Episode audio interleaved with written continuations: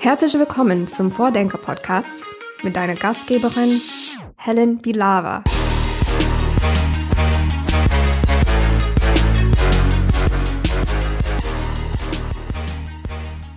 Heute gibt es die letzte Vordenker-Folge vor einer Sommerpause im Juli. Weiter geht es dann erst im August.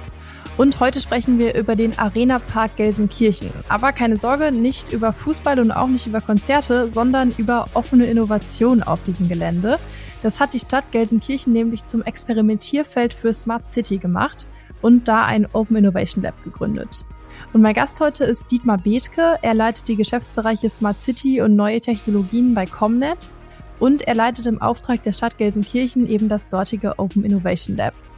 Und wir diskutieren, wie so ein Experimentierfeld aussieht, was man dort alles lernen kann und vor allen Dingen, wie dann aus solchen Pilotprojekten und Experimenten auch eine langfristige Lösung entstehen kann, die in der ganzen Stadt funktioniert und vielleicht sogar darüber hinaus. Ich wünsche euch viel Spaß beim Hören und hoffe, ihr könnt einiges für eure eigenen Projekte mitnehmen. So, heute sprechen wir hier im Vordenker-Podcast ja sozusagen unter Gleichgesinnten vom Open, der Open Innovation City zum Open Innovation Lab in Gelsenkirchen. Ich sage ähm, Hallo an Dietmar Bethke, der dort das Open Innovation Lab leitet. Hallo. Hallo, Frau Bilar. Ich freue mich, dass Sie uns äh, ein bisschen Gehör schenken. genau. Ähm, bevor wir über die Open Innovation, das Open Innovation Lab sprechen, ähm, kommt noch eine Frage von dem letzten Podcast. Wir fangen hier mit so einem kleinen roten Faden zur letzten Folge an. Und da habe ich gesprochen mit dem digitalen Nomaden Sebastian Kühn. Und er wollte gerne, dass ich die nächste Person frage. Mich würde sehr interessieren, was der nächste Gast mit dem Begriff digitales Nomadentum verbindet, was für eine Assoziation an den Kopf kommt. Also bei digitalen Nomaden fallen mir die Menschen ein, die arbeiten teilweise von ja, von der anderen Seite der Welt her. Und äh, das ist für mich so, ich sag mal, fast ein perfektes Arbeitsmodell. Von überall arbeiten, aber ganz woanders leben. Ne? Das, äh, das sind für mich digitale Nomaden, die zumindest das Erste, was mir dazu in den Kopf kommt. Die Menschen, die auf den Philippinen sitzen und trotzdem ganz normal arbeiten. ja, und was würden Sie sagen, warum ist das ein perfektes Arbeitsmodell? Weil ich diese Kopplung an die Räumlichkeit und die Arbeit fast ein bisschen überholt finde. Ne? Es gibt viele Tätigkeiten, die brauchen nicht mehr die Präsenz an einem bestimmten Ort. Die brauchen eher die Hingabe der Menschen. Und ich finde es einfach super, dass man sagt, du kannst da leben, wo du möchtest und arbeiten, wo du möchtest. Finde ich im Kleinen noch viel spannender, weil wir haben ja äh, Ballungsräume in Deutschland und wir haben ländliche Räume. Und ich glaube, das gibt ein bisschen Gleichberechtigung wieder für die ländlichen Räume und vielleicht auch eine Entzerrung, was die Urbanisierung angeht. Mhm. Dann bin ich jetzt schon gespannt äh, zu erfahren, wie genau ähm, Sie arbeiten und wie da der Alltag aussieht im Open Innovation Lab. Aber ähm, dann, bevor wir da einsteigen, vielleicht erstmal nochmal allgemein, was es damit auf sich hat und wie es da aussieht. Also ähm, meine erste Frage dazu wäre, ähm, das Open Innovation Lab befindet sich ja auf dem Areal des Arena Parks, also dem Fußballstadion. Genau. Und ist 140 Hektar groß. Ähm, warum ähm, ist das an diesem Ort? Warum auf dem Arena Park? Das Open Innovation Lab ist als Reallabor geplant worden. Und Reallabor heißt, ich möchte eben das, was ich tue im Bereich Smart City auch sichtbar machen und ich muss es aber auch erprobbar machen. Und äh, das Areal, diese 140 Hektar, die Sie ansprachen, ist insofern besonders gut geeignet, da Sie dann nahezu alles haben, was Sie auch in einer Stadt finden, also eine Stadt im Kleinen. Sie haben da Parkflächen, Sie haben äh, Straßen, Sie haben Freizeiteinrichtungen, Sie haben Schulen, Sie haben öffentlichen Nahverkehr, Sie haben Radfahrer, Sie haben Fußgänger, so nahezu alles, was man in einer Stadt auch hat. Mit der großen Ausnahme, da wohnt niemand, mit Ausnahme weniger Hausmeister, ist das unbewohnt. Ansonsten eine Stadt im Kleinen zur Erprobung damit perfekt geeignet und trotzdem in sich abgeschlossen und weitgehend eben in der Obhut der Stadt. Also da gibt es weniger private Flächen, so dass man da eigentlich sehr gut darüber verfügen kann als Stadt, um Dinge zu erproben und auch ja, Menschen einzuladen, sich das anzuschauen. Mhm, also ein richtiges Experimentierfeld quasi. Ich habe mir auch mal eine Karte angeguckt von dem von dem Gelände und ähm, habe gesehen, dass eigentlich neben dem Stadion selber vor allen Dingen ja viele Trainingsplätze und Parkplätze rein geografisch äh, räumlich überwiegen. Ja.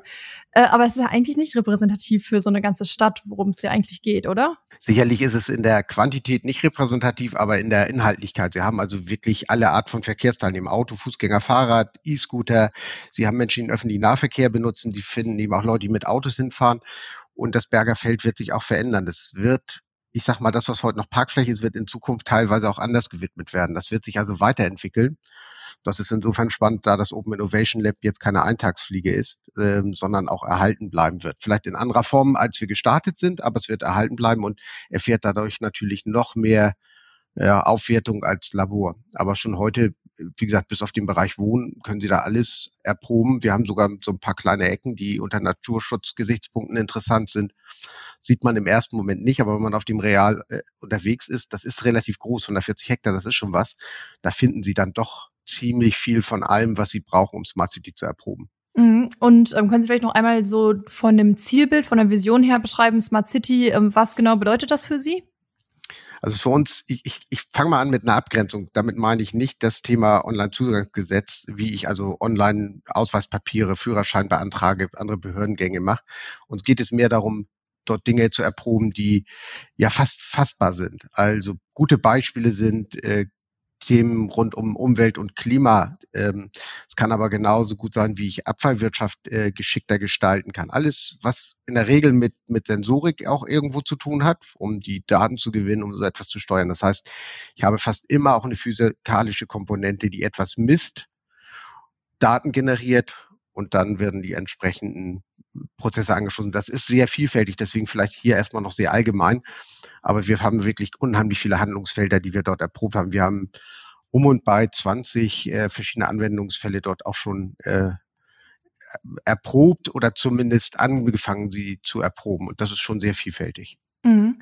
Äh, dann noch bevor wir in die Anwendungsfälle ähm, einsteigen, können Sie einmal beschreiben, was für eine technische Infrastruktur es auf diesem Gelände gibt. Weil erstmal haben wir jetzt nur das große Areal, 140 Hektar, Parkplätze, Straßen, äh, Stadion und so weiter. Ähm, was haben Sie da aufgebaut? Was musste da installiert werden? Also was die Stadt schon vor Jahren gemacht hat, ist, dass sie großflächig mit Glasfaser äh, ausgebaut hat. Das heißt, wir haben schon mal das Rückgrat jeder Kommunikation vor Ort. Dann gibt es in der Stadt grundsätzlich äh, und auch auf dem Areal schon eine Zeit lang äh, freies Wi-Fi und das ist noch ertüchtigt worden durch eine äh, Strecke, die von Ost nach West verläuft, äh, mit Wi-Fi 6, also modernster Technologie.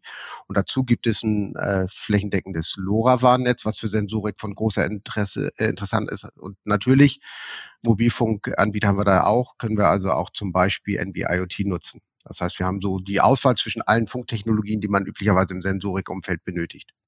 Und so an Hardware, also was für ja, Sensoren ähm, genau haben Sie aufgebaut?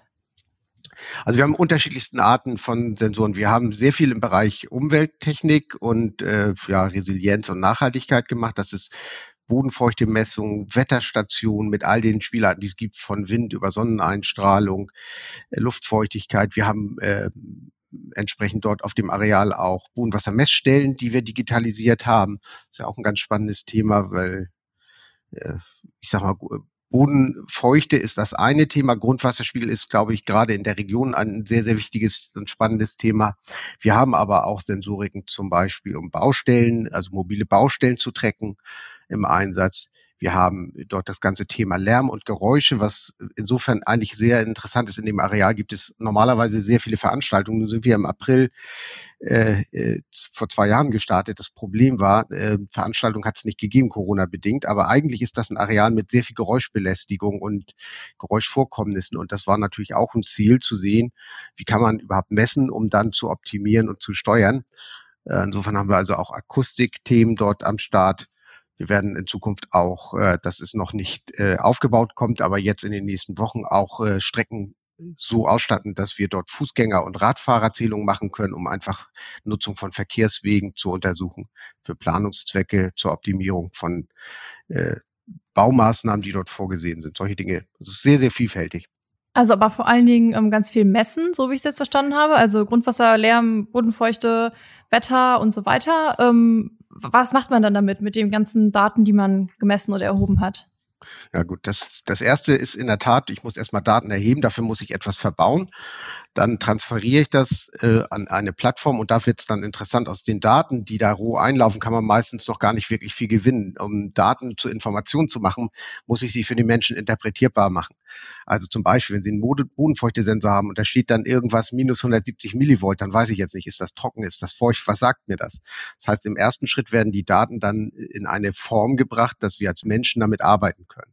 Damit werden aus Daten Informationen und Wenn ich diese Informationen mit den entsprechenden Fachwissen zusammenbringe, dann habe ich plötzlich das, was ich eigentlich erreichen will. Dann habe ich eine Smart City. Dann kann ich plötzlich sagen, okay, ich weiß, wie bestimmte Maßnahmen, äh, zum Beispiel klimatische Verhältnisse in der Stadt verändern. Das heißt, das ist dieses alte Thema, was wir, glaube ich, auch kennen. Jeder kennt einen Wetterbericht, aber das Mikroklima in der Stadt, das ist nicht sehr einheitlich. Die können Straßenzüge haben, die sind richtig aufgeheizt und heiß.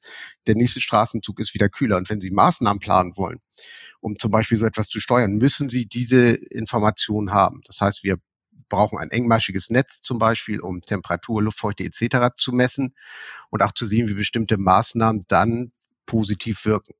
So. Also im Prinzip Sensoren eigentlich in jeder Straße dann dafür, oder? Also ja, in jeder Straße wird man es wahrscheinlich ganz hinkriegen, aber in diese Richtung geht es tatsächlich, um ein ganz feinmaschiges Netz zu haben, um eben auch diese, diese komplexen Wetterdaten zur Verfügung zu haben, zu verstehen, wie sieht in meiner Stadt das Wettergeschehen aus. Und es ist eben tatsächlich von Straßenzug zu Straßenzug unterschiedlich, um dann eben auch für Stadtplanung und Optimierungsmaßnahmen äh, ja, datengestützte Entscheidungen treffen zu können.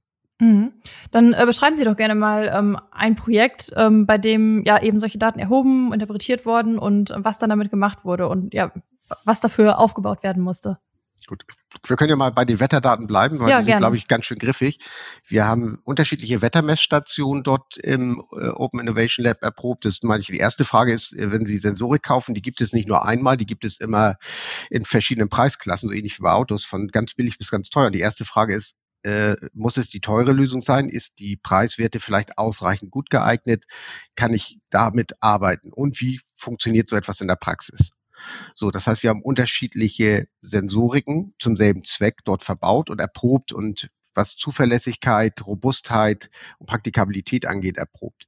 Und das, was gut funktioniert hat, wird jetzt skaliert so, das heißt, wir haben dann verschiedene Messpunkte, die dieselben Messgrößen erheben und können schon mal anfangen zu kartieren und äh, haben so die Möglichkeit, über einen längeren Zeitraum jetzt schon Wetterdaten zu erheben. Mittlerweile äh, nicht nur im Open Innovation Lab in, in, dem Areal diesen 140 Hektar, sondern auch äh, angefangen damit in der Stadt, so dass man sagen kann, ich kann jetzt das Wettergeschehen in der Altstadt mit dem Wettergeschehen vielleicht am Rand der Stadt schon mal vergleichen, was sehr, sehr spannend ist und habe eben jetzt die Möglichkeit, darauf aufbauend dann Analysemodelle zu entwickeln. Das braucht natürlich die fachlichen äh, Spezialisten, die sich mit Klimamodellen, mit Wetter- und Stadtplanung auskennen.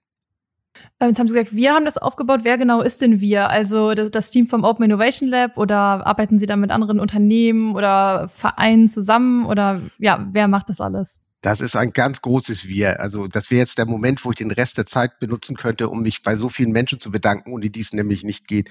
Also ich sag mal, es gibt da ein Netz der Willigen. Wenn Sie eine Sensorik äh, verbauen, das ist schon mal das erste Thema, wo baue ich die denn hin? So, was sich vielfach anbietet, sind Gebäude oder Masten, Lichtmasten gerne. Das ist das Problem. Jetzt müssen Sie erst mal fragen, darf ich, beeinträchtigt das jemand? Sie brauchen also Ansprechpartner, die die Hoheit über so etwas haben. Sie brauchen oft Strom. Also das heißt, die, die Eigentümer von, Genau, die Eigentümer, die mhm. sie fragen müssen und die haben ja erstmal auch was anderes zu tun, als sich jetzt äh, mit jemandem auseinanderzusetzen, der jetzt irgendwelche verrückte Sensorik da aufhängen will. Und jetzt sind wir gekommen und haben gesagt, Mensch, wir haben die und die Ideen, wir würden gerne Masten dafür benutzen. Und da gibt es eben Menschen, die uns hier unterstützt haben, gesagt haben, ja, klingt spannend, da helfe ich mit. Das geht dann auch weiter. Dann brauchen Sie unter Umständen auch Strom, um Sensoriken zu betreiben. Ja, manche funktionieren mit Batterie, andere brauchen halt Strom. Das ist auch nicht so ohne weiteres gegeben. Nicht in jeder Leuchte ist eine Steckdose. Das heißt, wir brauchten dann Leute, die sagen, ja, okay, wir tüchtigen die Masten. Da sind mittlerweile auch einige Smartpoles entstanden, die neben Licht auch WLAN und Strom bieten.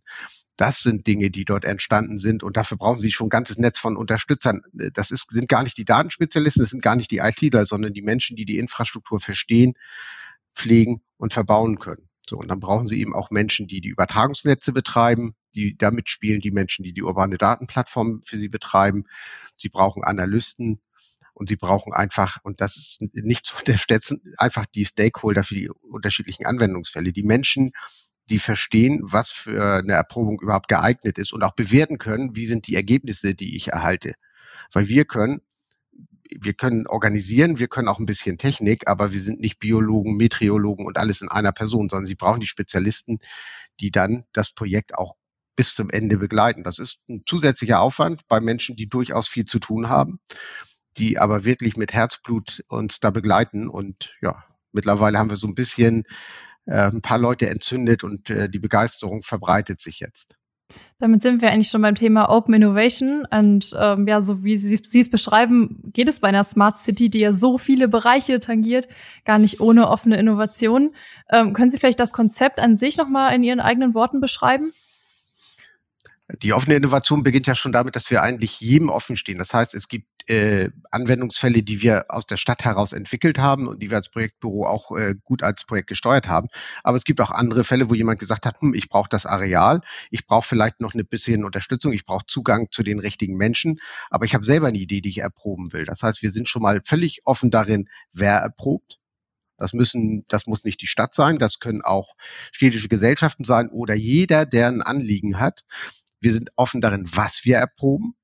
Also die Anwendungsfälle kommen aus den unterschiedlichsten Handlungsfeldern. Und wir sind vor allem offen, und das ist vielleicht für eine Stadt ganz, ganz oder für Kommunen ganz neu und ganz schwierig, wir sind auch offen darin zu scheitern. Dinge funktionieren manchmal nicht so, wie man sie will. Ob das die Technik ist, die gar nicht das hält, was sie verspricht, ob man eigentlich feststellt, äh, dass die Idee, die man hat, um Informationen zu gewinnen, gar nicht so tragfähig ist. Also wir haben wirklich auch Dinge dadurch gelernt, dass sie nicht funktioniert haben. Das ist vielleicht gar nicht, für viele von uns vielleicht jetzt gar nicht so überraschend, aber für eine kommunale äh, Verwaltung, die eigentlich bestraft wird für Fehler, salopp gesprochen, ist das ein Wagnis. Und deswegen brauche ich, glaube ich, auch solche Offenheit in einem Labor, auch Fehlversuche als äh, sehr wichtig und lehrreich zu empfinden. Mhm. Äh, jetzt haben Sie gesagt, dass Sie offen sind für alle, die da gerne was ausprobieren möchten oder was beitragen wollen. Haben Sie da auch ein Beispiel, wer da so an Ihre Tür klopft und äh, mitmacht? Also ein schönes Beispiel ist äh, eine städtische Gesellschaft, in dem Fall die Gelsendienste, die unter anderem auch für den Winterdienst verantwortlich sind. Und äh, bei denen ist es so, die haben, wenn die Wetterungsbedingungen so, ich sag mal, auf der Kippe sind, gerne mal nachts Menschen aus dem, Tele aus dem Bett geklingelt, die dann losfahren mussten und den tatsächlichen Straßenzustand beurteilen, um einfach zu sagen, muss ich jetzt den Räumdienst rausbringen oder nicht. So etwas soll in Zukunft schneller und einfacher gelingen mit Sensorik. Und die haben gesagt, ich habe genau begriffen, was mein Anwendungsfall ist, wobei ich mal, welche Herausforderungen ich habe, welche Informationen ich gerne hätte. Die hatten auch schon Ideen für technische Lösungen haben wir gesagt, na ja, ich muss aber jemanden haben, der mir die Stromversorgung schafft, der mir den Zugang zur Straße, zu einer Einbauposition äh, bietet. Und da konnten wir natürlich helfen. Einmal mit dem Areal und einfach mit den Kontakten aus dem Netzwerk, was über die Zeit entstanden ist. Und das ist dann äh, der Moment, wo ich sage, das ist eigentlich so, da ist es nur noch begleitende Unterstützung. Die eigentliche äh, Erprobung, das ist dann tatsächlich Job von Gelsendienste. Und solche Möglichkeiten bietet natürlich so ein Areal in besonders guter Weise. Mhm. Jetzt ist ja so diese, ja, ich sag mal, strategische Offenheit das eine oder die Offenheit an sich, aber wie wird das dann so konzeptionell gelebt? Also wie, wie bringen Sie Akteure vielleicht auch erstmal auf die Idee, sich da beteiligen zu wollen oder sich untereinander zu vernetzen? Also wir haben ganz am Anfang äh, natürlich erstmal einen strategischen Ansatz gesucht. Die Stadt Gelsenkirchen hat schon lange eine Strategie sich gegeben, die unterschiedlichste Handlungsfelder abdeckt. Wir haben ganz am Anfang des Projekts uns hingesetzt und gesagt, jetzt schauen wir uns mal an, was ist denn eigentlich priorisiert und auch gut geeignet für eine Erprobung. Wir haben so eine Reihe von Handlungsfeldern, also zum Beispiel Umwelt, Mobilität, aber auch Sicherheit rausgegriffen äh, und haben dort mit den richtigen Ansprechpartnern gesprochen. Also ein Beispiel, dann setzen Sie sich mit dem, wir haben einen Workshop gemacht, das war einer, das war der erste Workshop sogar mit dem Umweltreferat. Da saßen, ich schätze mal 15, 20 Menschen, die mehr oder weniger das Thema erstmal an sich herantragen ließen. Die also gesagt haben, ja gut, Digitalisierung, was wollt ihr denn? Erzählt doch mal. Wir haben dann so ein bisschen erzählt, was unsere Idee ist, haben gesagt, Mensch, gibt es nicht irgendwas, was man erproben könnte, was, was schon lange eigentlich ungelöst äh, in der Stadt vor sich hin äh, lauert und haben dann angefangen. Schauen wir so am Anfang braucht es ein bisschen, bis man versteht, ich kann ja wirklich ausprobieren und mit meinem Problem kommen. Und dann kamen nach und nach viele Vorschläge, zum Beispiel die Messung von Bodenfeuchte, Grundwassermessstellen oder diese Klimamessstation. Im, dann haben wir mit äh, kleineren Gruppen natürlich fortgefahren zu den jeweiligen Themen, diesen Anwendungsfall näher zu beschreiben, bisschen konkreter auch zu greifen und haben dann gemeinsam überlegt, wie könnte man den ersten Schritt einer Erprobung machen. Und von da an läuft es im Rahmen eines Vorgehensmodells, das wir da haben, beginnt mit dem Innovationsmanagement, dann eine grobe technische Konzeption, die wir dann nochmal gemeinsam angeschaut haben. Manchmal muss man die auch noch anpassen und dann Im nächsten Schritt stellt man fest, so, wenn ich das jetzt machen will, Technik ist äh, die, nur die Spitze von dem Eisberg, dann brauche ich halt viele Menschen. Ich greife in bestehende Prozesse ein, ich brauche Unterstützer, ich brauche so viel Hilfe. Und wir haben dann erstmal identifiziert, welche Menschen brauchen wir, um das Vorhaben umzusetzen. Und das ist, glaube ich, auch das Spannendste zu sagen. Smart City wird vielleicht manchmal als technisches Thema gesehen. Das ist es meiner Meinung nach eher am Rande. Das ist vor allem ein Thema, was mit Veränderung und Menschen zu tun hat. Und da muss ich sagen, da sind uns viele Menschen begegnet, die der Idee Digitalisierung und Smart City sehr offen und neugierig äh, gegenüberstanden und uns bis heute eigentlich tragen gemeinsam. Und ähm, ich frage mich dann so ein bisschen, wer diese Menschen sind ähm, und vor allen Dingen, wie, ähm, wie das aussieht mit dem Thema in die Gesellschaft auch hineinwirken, weil Sie ja am Anfang gesagt haben, ähm, wir haben ja eigentlich alles, äh, bis auf das Thema Wohnen. Ja. Und da habe ich gedacht, hm, fehlt da nicht ein sehr, sehr relevanter Aspekt, nämlich äh, wie die Leute das Ganze aufnehmen, wenn da Sensoren aufgebaut werden und wie die das mitbekommen und, und auch mitgestalten. Ja, also definitiv ein Problem, zumal äh, selbst wenn die Sensorik im Areal verbaut ist, ist das ja nichts, was man wirklich großartig sieht. Also im günstigsten Fall sehen Sie mal eine Wettermessstation oder einen anderen Sensor. Viele Sensoren sind aber kaum sichtbar. Also Grundwassersensor oder ein Bodenfeuchtesensor, die sind mehr oder weniger unsichtbar. Das heißt, die Sensorik selber ist, ist nicht, nicht gut geeignet zu visualisieren. Deswegen gibt es Dashboards, in dem eben die dort erhobenen Daten dargestellt werden. Zum Beispiel hat sehr früh die, die Schule, die dort auch auf dem Bergerfeld ist, Zugang zu dem Dashboard bekommen, hat gesagt, Mensch, Klimadaten, Wetterdaten, das lässt sich im Unterricht sehr gut verwenden. Also auf diese Art kriegen sie natürlich eine Sichtbarkeit und wir haben Öffentlichkeitsarbeit gebraucht. Also das hat die Stadt natürlich äh, äh, federführend gemacht. Es gibt eine eigene Website zum Open Innovation Lab. Es gibt immer wieder äh, Berichterstattungen in Social Media oder auch in der klassischen Presse. Dafür wurden dann Pressemitteilungen verfasst, um einfach das Thema zu erklären weil die Sensorik selber, man läuft nicht über das Areal, stolpert drüber und sagt, hm, spannend.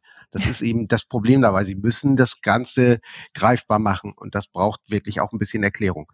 Damit sind wir auch vielleicht wieder bei der Frage vom Anfang, so wie Sie genau vorgehen und wie Sie auch alltäglich arbeiten. Also wo, wo sitzen Sie denn eigentlich? Bei der Stadt oder in diesem Areal, in einem bestimmten Büro? Kann man da vorbeikommen? Wie, wie sieht es bei Ihnen quasi im Alltag aus? Es gibt tatsächlich für die Stabsstelle Vernetzte Stadt, das ist also die Einheit, die federführend für Digitalisierungsvorhaben verantwortlich ist, die hat natürlich ein Gebäude. Jetzt haben wir zwei Jahre Corona hinter uns. Äh, wenn Sie da reinmarschiert sind, dann waren da wenige Kollegen, einfach Corona-bedingt. Das ist wirklich schade. Es war eine ganz andere Präsenz eigentlich äh, mal geplant, aber die, die Realität war halt eine andere.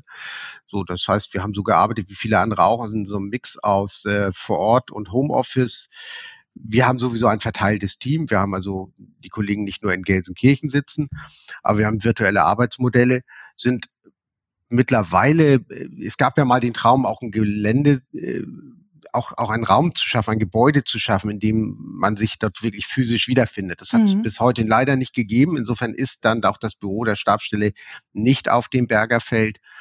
Aber was wir eigentlich gemacht haben, wir haben uns einfach umgedreht. Wir sind zu den Menschen gegangen. Das heißt, wir haben uns schon mit Menschen getroffen. Wenn sie Ideen entwickeln wollen, müssen sie ab einem bestimmten Punkt, finde ich, auch persönlich zusammenkommen. Wir haben also, wir sind dann mal im Verkehrsreferat, im Umweltreferat. Wir treffen uns mit den Menschen in Gruppen schon vor Ort. Ja. Und warum hat das mit dem Gebäude nicht geklappt auf dem Areal? Naja, es hat wahrscheinlich, kann ich jetzt gar nicht beurteilen, hat sicherlich was mit der Kombination aus Zeit, Geld und den näheren Umständen wie Corona mhm. zu tun. Ähm, genau kann ich sie nicht sagen, aber die Idee ist, glaube ich, auch noch immer nicht beerdigt. Ne? Das ist nur eine Frage von Priorität, muss man auch ganz klar sagen. Ja, die letzten okay. zwei Jahre waren ein bisschen, ich sag mal so, werden Sie irgendwas vor drei Jahren geplant haben, dann werden Sie spätestens vor zweieinhalb Jahren festgestellt haben, alle Pläne sind ja Makulatur. So ist es uns da auch ein Stück weit gegangen. Mhm. Ähm, wie groß ist denn eigentlich Ihr Team? Also wie viele Menschen arbeiten da dran und vor allen Dingen, welche ähm, Disziplinen sind da so vertreten? Also das Kernteam, das Projektbüro selber ist ja der kleinste Teil. Wir sind in wechselnder Zusammensetzung immer so mit drei bis vier Leuten gleichzeitig im Projekt tätig. Mhm. Das sehr viel ist einfach Organisation, äh, mit Menschen sprechen, Menschen zusammenbringen, aber wir haben auch Data-Analysten, Technikspezialisten dabei. Es gilt auch viel zu recherchieren, es müssen Dashboards gebaut werden. Das Team Smart City, will ich es mal nennen, sind so viel mehr Menschen. Das sind eben die Menschen, die sich um Beleuchtungsmasten kümmern, die sich um Strom kümmern. Ne? Da sind die Fachreferate, da sind Menschen, die einmal heben. Äh, Beispiel, wenn Sie einen Sensor in vier Metern Höhe verbauen wollen, wie kommen Sie dahin? Plötzlich brauchen Sie einen Hubsteiger. Jetzt brauchen Sie irgendjemanden, der Ihnen ja fast ein Baufahrzeug besorgt und Sie dabei unterstützt. Und das sind alles die Menschen, die meiner Meinung nach hier maßgeblich die Smart City voranbringen. Nicht die die äh, Informatiker dieser Welt, sondern die Menschen, die Hand anlegen bauen, gestalten und die auch mal kritisch hinterfragen. Mhm. Und sind es dann vor allen Dingen äh, MitarbeiterInnen aus der Stadt, aus der Verwaltung oder eben äh, städtischen Betrieben ja. oder auch ähm, externe Partnerunternehmen oder Vereine? Also es sind tatsächlich natürlich externe Lieferanten von Sensorik, klar, die kaufen sie zu und die unterstützen dann natürlich auch den Verbau, kommen auch mit ein bisschen Expertise, aber in der Mehrheit sind es wirklich Mitarbeiter der Stadt oder der städtischen Betriebe gewesen, die dann eben ja auch, auch verantwortlich sein werden in Zukunft für Aufgaben wie, wie technische Instandhaltung, wie, wie Skalierung und Ausbau. Das ist mehr eine Aufgabe der Stadt als die externer Partner. Wenn man von uns mal absieht, wir sind ja auch ein externer Partner, dann hat es mhm. eigentlich nur die Lieferanten der Sensorik gegeben. Was wir in Zukunft sicherlich mehr sehen werden, ist auch Fachexpertise. Wir haben auch mit Hochschulen Kontakte, weil wenn Sie sagen, ich möchte zum Beispiel bedarfsgerechte Bewässerung ist so ein Vorhaben, das wir haben. Wir messen also verschiedene Dinge und dann soll die Antwort rauskommen, muss ein Baum jetzt gewässert werden oder muss er nicht gewässert werden? Da brauchen Sie natürlich Expertise. Also in Zukunft, es gibt auch weitere Vorhaben, werden wir viel mehr Fachexpertise und hoffentlich auch aus dem Hochschulbereich dann äh, dort einsetzen. Genau, darauf wollte ich auch so ein bisschen hinaus im Sinne der offenen Innovation, wo es ja darum geht, eben möglichst viele verschiedene Perspektiven einzubringen, wobei es die natürlich in der Verwaltung auch gibt, aber ähm, inwieweit auch ähm, Kooperation ja mit Hochschulen, Zivilgesellschaft oder eben Unternehmen aus der Stadt ähm, stattfinden oder geplant sind? Also sie sind geplant und die waren auch früher schon geplant. Ähm, wir haben allerdings auch die Erfahrung gemacht, dass allein so ein attraktives Vorhaben, das ja auch sichtbar ist, so ein Areal und eine technische Grundausstattung nicht reicht, um Menschen zum Mitmachen zu bewegen. Die erste Frage ist, wie viel Geld bringt ihr dann noch mit? Und tatsächlich ist das schon mal äh, eine kleine Hürde. Also es ist jetzt nicht so, dass, äh, dass eine Stadt für solche Vorhaben riesige Summen aufbringen kann aus eigenen Mitteln. Und äh, es ist auch nicht so ohne weiteres, äh, dass so, dass Firmen oder auch Hochschulen sagen, ach, wir finden das toll, wir wollen da was forschen. Wir tragen uns selbst. Das ist eher selten der Fall. Das heißt, die erste Frage ist immer, sind diese Mittel überhaupt beschaffbar? Wir haben auch Vorhaben gehabt, die ganz interessant waren und mit großem Enthusiasmus entwickelt wurden, auch mit privaten Firmen, wo aber nachher die Frage stand, ja, woher kommt das Geld? Und was ist dann so die, also haben Sie eine Idee, wie man diese Herausforderungen bewältigen könnten, könnte, wenn Sie sagen, wir wollen das eigentlich in Zukunft gerne mehr machen? Naja, ich bin ja naiv und ich komme ja aus der Privatwirtschaft. Ich würde mir einfach wünschen, dass Städte in Zukunft auch, ja, ich sag so eine Art Zukunftsbudget haben für solche Projekte, nicht nur angewiesen sind auf Fördermittel. Und das ist die Wahrheit heute. Es funktioniert da gut, wo Fördermittel vorhanden sind. Schafft nur nicht jede Stadt, weil Fördermittel zu beantragen ist an sich schon mal nicht ganz äh, einfach. Und da müssen sie auch schon Menschen haben, die sich da intensiv drum kümmern. Toll wäre, wenn bestimmte Investitionsvorhaben äh, dann auch mal aus eigenen Mitteln einer Stadt in Zukunft möglich wären. Da bin ich jetzt aber zu wenig aussagefähig, wie realistisch das ist. Ich würde es mir wünschen, weil ich, ich kann mir einfach keine analoge Kommune in einer digitalen Welt vorstellen. Mhm. Ja, genau, das Thema Fördermittel wollte ich auch noch ansprechen, weil äh, Gelsenkirchen hat da ja, also scheint da ja einiges richtig gemacht zu haben, eigentlich, was Förderprogramme angeht. Ja. Und das eine der Modellkommunen im Bundesprogramm Modellprojekt des Smart Cities, da fließen 11,5 Millionen Euro in die Stadt. Zusätzlich Förderung auf Landesebene als sogenannte Leitkommune der digitalen Modellregion Emscher-Lippe. Ähm, genau, davon, so wie ich es gesehen habe, kommt das Open Innovation Lab 1,3 Millionen Euro. Also dahingehend scheint die Stadt ja eigentlich ganz gut ähm, ausgestattet zu sein, oder? Ja, Gott sei Dank, aber das hat natürlich auch eine Menge Vorleistung gebraucht. Mhm. Ähm, ich erwähne von die Strategie. Also ein großer Vorteil äh, in den letzten Jahren war, dass äh, Gelsenkirchen sehr früh gesagt hat, wir geben uns an die Digitalisierungsstrategie. Es gibt mittlerweile auch andere Städte, die es haben. Viele sind damit im Moment gerade befasst. Gelsenkirchen hat das sehr früh gemacht und Gelsenkirchen hat in der Phase sehr früh viele Menschen, viele Unternehmen dann auch mit eingebunden. Also es war nicht nur, dass, dass die Stabstelle oder die Stadt etwas gemacht hat, viele kommunale Gesellschaften waren als Treiber und Ideengeber beteiligt. Das heißt, von vornherein ist sehr viel gemacht worden. Ich sprach von auch an der Glasfaserausbau, der heute eine gute Basis für Infrastrukturinvestitionen dann auch darstellt. All das sind Dinge, die in den Jahren davor ja schon gelaufen sind. Und das ist ein Vorsprung, von dem dann Gelsenkirchen äh, gezehrt hat und natürlich die Menschen, die auch gewusst haben, es gibt Fördermittel, es gibt Fördervorhaben, die, die, die ich jetzt auch im Wettbewerb gegen andere ja äh, erstmal auch darstellen muss. Da geht auch eine Menge Arbeit äh, vorweg schon mal rein. Sie brauchen also Menschen, sie brauchen Zeit und das hat Gelsenkirchen frühzeitig erkannt und auch gepusht. Also kommt nicht von, von ungefähr. Ähm, es ist schon eine Herausforderung, an diese Fördertöpfe ranzukommen. Und wie Sie aber eben schon gesagt haben, ist ja dann immer die Frage, was macht man daraus aus dieser Förderung oder aus diesem Jahr Reallabor, wo man im abgesteckten Raum eben experimentieren kann. Also wie funktioniert dann der Transfer aus diesem Projekt, aus diesem Reallabor in die ja quasi echte Welt, in die Stadt?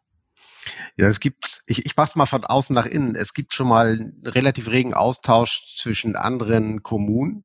Das ist ja auch äh, im Projekt, also wir sind ja gefördert äh, durch das Projekt äh, Digitale Modellregion und da gibt es eigentlich die Überschrift, es muss immer um Übertragbarkeit gehen und Übertragbarkeit meint nicht nur für die eigene Stadt, sondern auch für andere Städte und Kommunen. Mhm. Jeder hat andere Dinge gelernt, man tauscht sich aus und dieser rege Austausch ist da und wir haben mit verschiedensten Städten und Kommunen einfach einen sehr, sehr regen und offenen Austausch nach dem Motto, was habt ihr denn für Erfahrungen gemacht? Lasst uns doch mal davon partizipieren. Das heißt, da passiert schon sehr viel. Und da geht es nicht nur um Technik, da geht es auch darum, wie entwickle ich eigentlich zum Beispiel klar beschriebene Anwendungsfall, welche Hilfsmittel habe ich auf der organisatorischen Ebene, wen brauche ich eigentlich, um Vorhaben umzusetzen. Also wir können auf allen Ebenen voneinander lernen, haben das auch getan.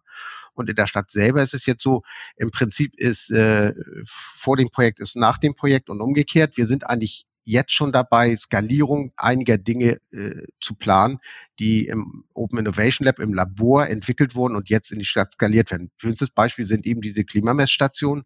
Das ist nicht das einzige Beispiel, aber ein sehr, sehr greifbares, die jetzt auch äh, in Folgeprojekten in der Stadt größer ausgerollt werden. Also das, was wir dort gelernt haben, nehmen wir, die Best Practice im, im Umsetzen und die Technik, die am besten funktioniert hat und jetzt wird das skaliert.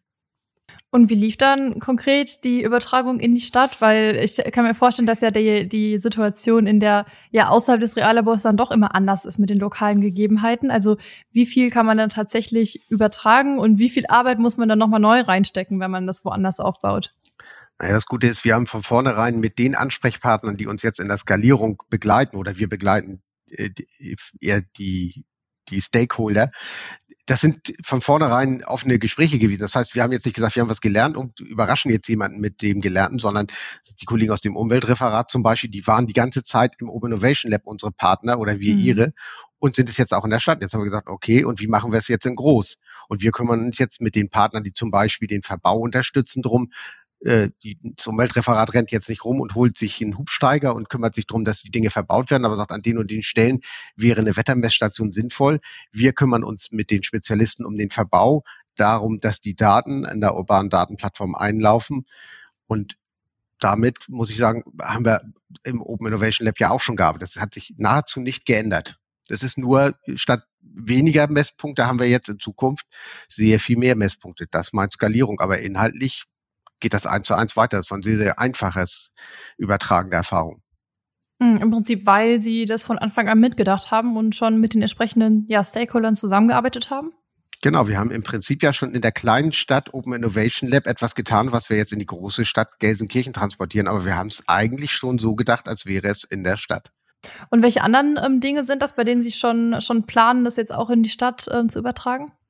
Ich sprach ja schon die Bodenfeuchtemessung an. Das ist ein Thema, ich glaube, städtisches Grün, das ist, hat sich, glaube ich, rumgeschwiegen, ist sehr gestresst durch den Klimawandel und äh, ist sehr, sehr wichtig für ein gutes Stadtklima und stellt auch einen erheblichen Wert dar. Das heißt, wir werden weiter das Thema Bodenfeuchtemessung und Bewässerungsmodelle äh, skalieren, äh, Bodenmessstellen Grundwassermessstellen sind ein Thema, was skaliert werden soll. Wir werden zum Thema öffentliche Sicherheit haben wir einige Projekte angeschoben. Auch das wird skaliert werden.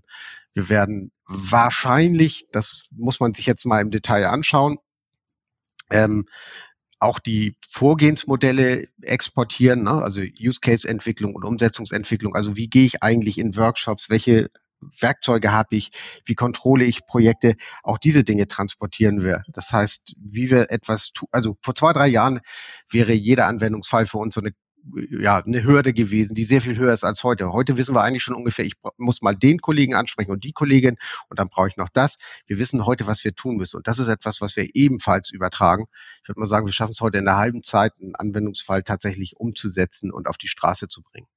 Mhm. Und bereiten Sie dann im Prinzip während des Testens schon, schon den späteren Transfer vor, indem Sie, oder wenn ja, wie genau äh, machen Sie das? Also wird, das schon die ganze Zeit dokumentiert, Handreichungen geschrieben, Erklärungen oder, oder wie, wie, wie macht man das? Ja, wie heißt es so schön, wer schreibt, der bleibt. Also ganz wichtig ist, alles, was wir getan haben, haben wir natürlich erstmal protokolliert, um auch einfach zu, nachhalten zu können, was funktioniert, was nicht und wir haben Checklisten erstellt. Und mal so was ganz Simples.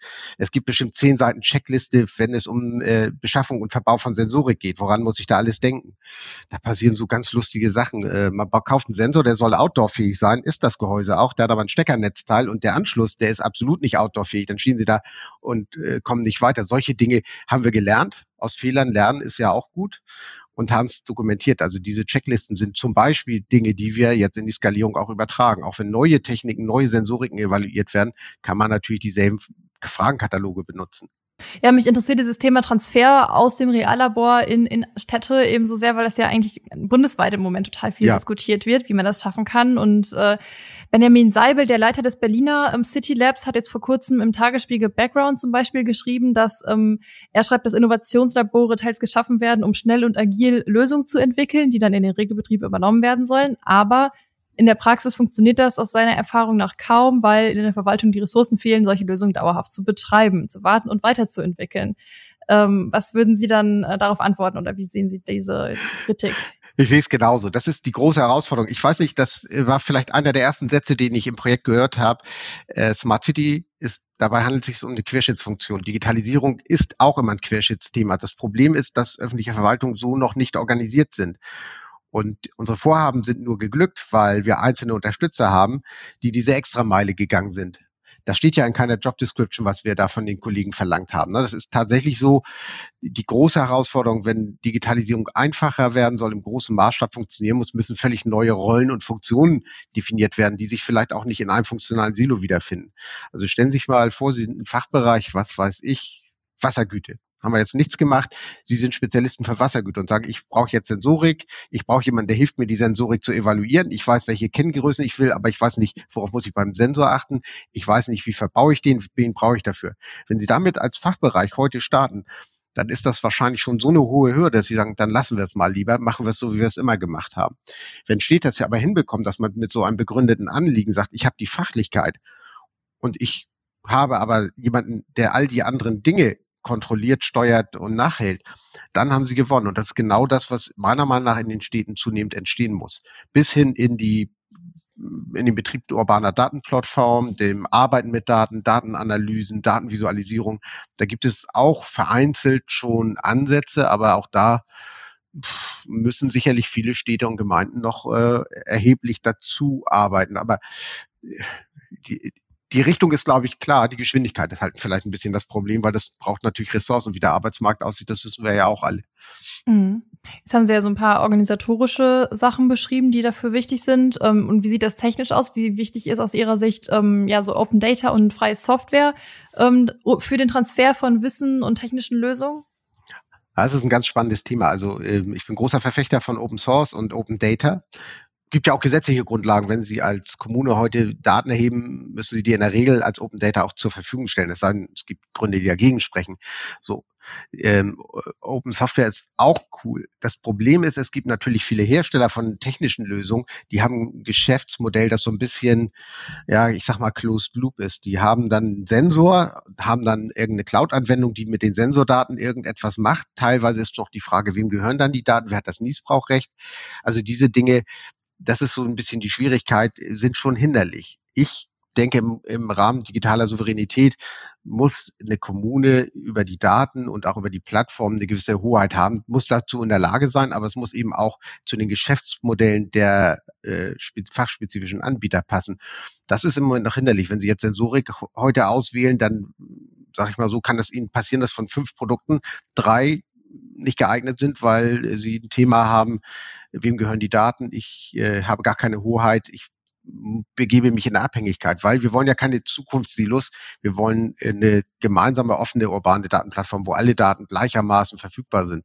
Das ist noch nicht immer so ganz einfach. Hm, und wie sind Sie da mit umgegangen mit diesem, mit dieser Thematik jetzt im Open Innovation Lab? Und zum einen haben wir natürlich versucht, äh, wenn wir die Alternative haben, Hersteller zu wählen, die diesen offenen Ansatz mitgehen. Teilweise gibt es auch tolle Lösungen, wo man sagt, die Lösung ist prima, die nehmen wir trotzdem nicht mit in die Betrachtung, weil sie einfach für die Stadt nicht in Frage kommt. Wir haben äh, teilweise natürlich, muss man auch gucken, man kann ja auch Vereinbarungen treffen mit bestimmten Herstellern, vor allem müssen sie das Thema erstmal verstehen. Das ist, glaube ich, eine ganz große Hürde zu verstehen. Was bedeutet das, wenn jemand Ihnen eine Lösung anbietet, die erstmal toll aussieht? Da bauen Sie einen Sensor rein und plötzlich geben Sie eine URL ein und sehen irgendwas ganz toll prima, bin ich fertig. In dem Moment denken Sie als Fachreferat ja nicht darüber nach, wem die Daten gehören und in welchen Abhängigkeiten sie sich da befinden. Das heißt, wir haben sehr viel Aufklärungsarbeit auch geleistet und ich glaube auch, das wird auch in Zukunft Beratung braucht, dass man einmal, äh, ich sag mal, Technologieberatung braucht, aber eben auch was den Umgang und die Souveränität, äh, die Datenhoheit angeht. Das ist nicht so ganz trivial. Und hat es denn dann bei Ihnen geklappt? Also Sie haben ja dann einiges an Technik angeschafft und wahrscheinlich dann viele solcher Gespräche mit Herstellern äh, geführt. Also ähm, waren Sie da immer erfolgreich? Nee, nicht immer. Also es gibt ganz klar, muss man sagen, es gibt äh, auch Hersteller, wo wir sagen, das Produkt, die Sensorik finden wir interessant.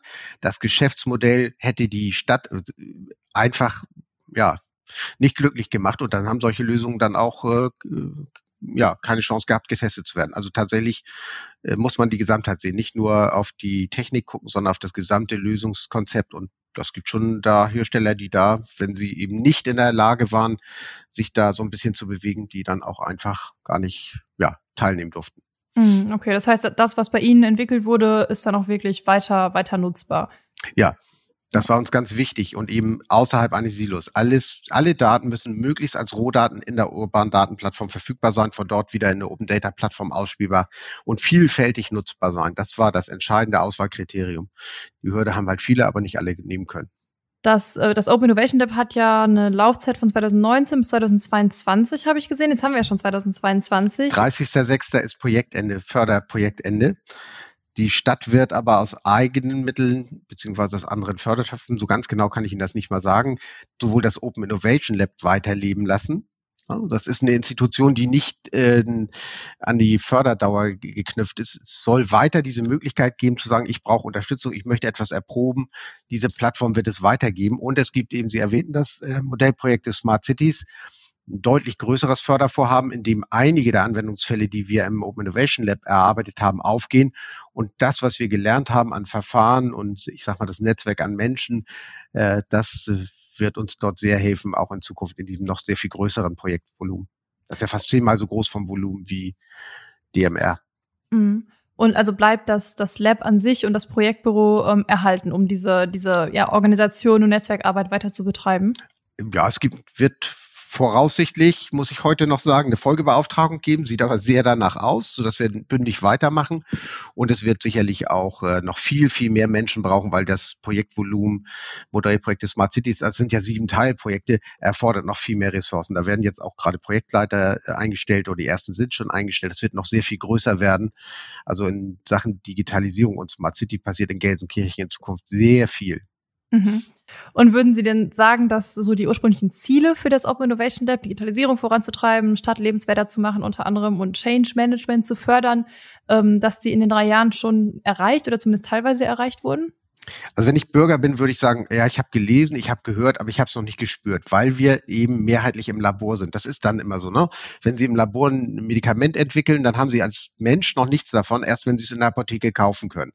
Äh, wir sind jetzt gerade dabei, das Labor zu verlassen. Das heißt, nein, die Stadt hat sich dadurch noch nicht verändert, aber die Stadt hat jetzt die Möglichkeiten, sehr viel schneller und besser Dinge umzusetzen, weil wir wissen, worauf wir achten müssen, weil es Menschen gibt, ein Unterstützernetzwerk weil es äh, verifizierte Anwendungsfälle und technische Erfahrungen gibt. Im Grunde genommen sind die Vorarbeiten gemacht und ich glaube, in den nächsten zwei, drei Jahren ist das, da wird es eben diesen, diesen Übersprung in die Stadt geben, wo die Bürger dann auch sagen, ja, jetzt habe ich es verstanden, jetzt kann ich es anfassen. Kann ja, wenn Sie in zwei, drei Jahren sagen, ich möchte in meinem Garten Brunnen bohren, dann werden Sie vielleicht einen Bescheid bekommen, der darauf basiert, dass es digitale Messstellen gibt. Und nicht so wie früher, ähm, ich sag mal, Daten, die nicht tagesaktuell sein können. Das heißt, es kommt jetzt erst beim Bürger an. Und äh, was würden Sie sagen, ist Ihre wichtigste Erfahrung gewesen jetzt aus den, aus den drei Jahren? Vielleicht die Tatsache, dass das, äh, so, so komisch das klingt, dass Smart City gar kein technisches Thema ist. Klar, Netze und Sensoren spielen eine Rolle, aber das eigentliche sind Menschen. Menschen, die ein Anliegen haben, die ein Problem formulieren können, die ihr Wissen einbringen und die unterstützen. Die Technik, das kriegt man dann schon immer hin. Sie müssen die Menschen gewinnen. Sie müssen Menschen gewinnen in einer Kommune, die ja auch schon ein bisschen was vorher zu tun hatten, die vielleicht so ein bisschen mehr tun, als sie eigentlich müssten, damit es vorangeht. Und wenn ihnen das gelingt, diese Menschen zu gewinnen, diese, diesen Netzwerkcharakter da aufrecht zu erhalten, ne? weil das ist genau die große Herausforderung, die, die Sie ja vorhin auch zitiert hatten. Das ist das Spiel entscheidend. Das würde ich auch jedem als erstes sagen. Ihr müsst euer Netzwerk stärken. Wenn die Menschen wollen, dann geht alles, aber ihr müsst sie eben auch gewinnen für euer Anliegen. Und was würden Sie sagen, war so das, das Schwierigste oder die größte Herausforderung? Also war das dieses Thema, wem gehören die Daten oder, oder gibt es da noch einen anderen Aspekt? Was ein bisschen schwierig sein kann, ist, äh, so Labore sind ja so ein bisschen explorativ. Ähm, wir haben gesagt, wir wollen auch Dinge ausprobieren und vielleicht ist, klappt das auch nicht. Und jetzt gehen Sie mal zu einer Beschaffungsstelle, sagen, wir kaufen irgendwas, in der dreimal, drei verschiedene Hersteller, weil wir zwei davon wahrscheinlich ausmisten müssen und der eine gewinnt. Das ist für die gar nicht normal. Die müssen normalerweise ja genau beschreiben können, was sie wollen, was im Labor so nicht geht. Das heißt, wir sind im Projekt sehr agil und auch darauf aus, aus Fehlern zu lernen. Gleichzeitig leben sie natürlich in einer Umwelt, die eigentlich auf Fehlervermeidung optimiert ist. Das ist so eine Schwierigkeit, die, die, die liegt in der Natur der Sache. Das ist gerade so an der Nahtstelle zwischen agilem Projektmanagement und dem eben klassischen kommunalen Prozessen durchaus nicht immer ganz einfach. Ich bin mir auch sicher, dass Sie bestimmt nicht nur mit vielen äh, Erfahrungen und Antworten da rausgegangen sind, sondern wahrscheinlich auch noch mit vielen weiteren offenen Fragen, die man noch äh, weiter experimentieren und erforschen muss. Ähm, haben Sie eine Frage, die ich mitnehmen kann in den nächsten Podcast, die ich dann der nächsten Person zum Anfang stellen kann? Ja, jeder sollte sich, und das wäre dann auch die Frage an den nächsten Podcast-Teilnehmer, wie sie oder er sich vorstellen kann, persönlich Beitrag zum Thema Smart City zu leisten, weil das alles nur irgendeinem Digitalisierungsofficer zu überlassen, zu sagen, mach mal, ich komme dann wieder, wenn es fertig ist, ist zu wenig. Ich glaube, wir als Bürger können auch viel tun. Also das wäre so meine Frage, was können Sie persönlich sich vorstellen zu tun, damit wir smartere Cities bekommen? Und was wäre so Ihre erwünschte Antwort? Welche Rolle ähm, hoffen Sie ähm, erfüllen Bürgerinnen und Bürger zukünftig in einer Smart City? Eine sehr fordernde.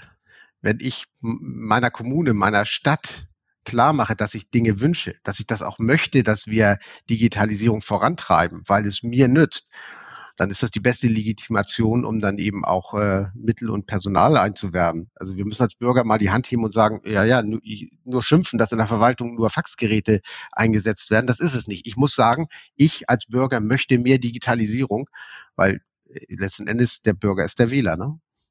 Alles klar, dann würde ich sagen, das nehmen wir als, als Abschlussstatement und Aufruf. Und ich sage äh, vielen Dank, dass Sie uns Ihre Erfahrungen und Ideen aus dem Open Innovation Lab Gelsenkirchen heute vorgestellt haben. Ja, vielen Dank für das Gespräch. Und an alle, die zugehört haben, ich hoffe, euch hat's gefallen. Falls ja, dann teilt uns das gerne mit, gebt uns eine Bewertung ab und abonniert gerne den Vordenker-Podcast auf den Kanälen eurer Wahl. Dann verpasst ihr auch nicht, wenn es hier weitergeht. Die nächsten Folgen gibt es erst im August. Und im Juli machen wir eine kleine Sommerpause. Bis dahin wünsche ich euch eine gute Zeit. Wir hören uns im August wieder.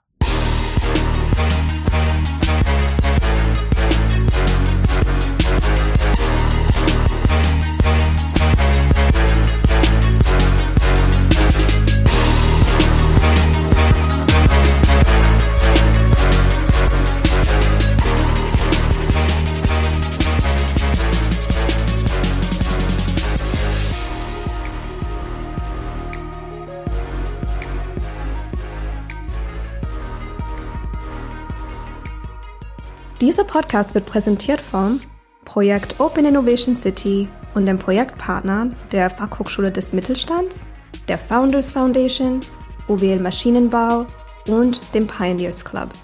Ein besonderer Dank gilt unserem Förderer, dem Ministerium für Wirtschaft, Innovation, Digitalisierung und Energie des Landes Nordrhein-Westfalen.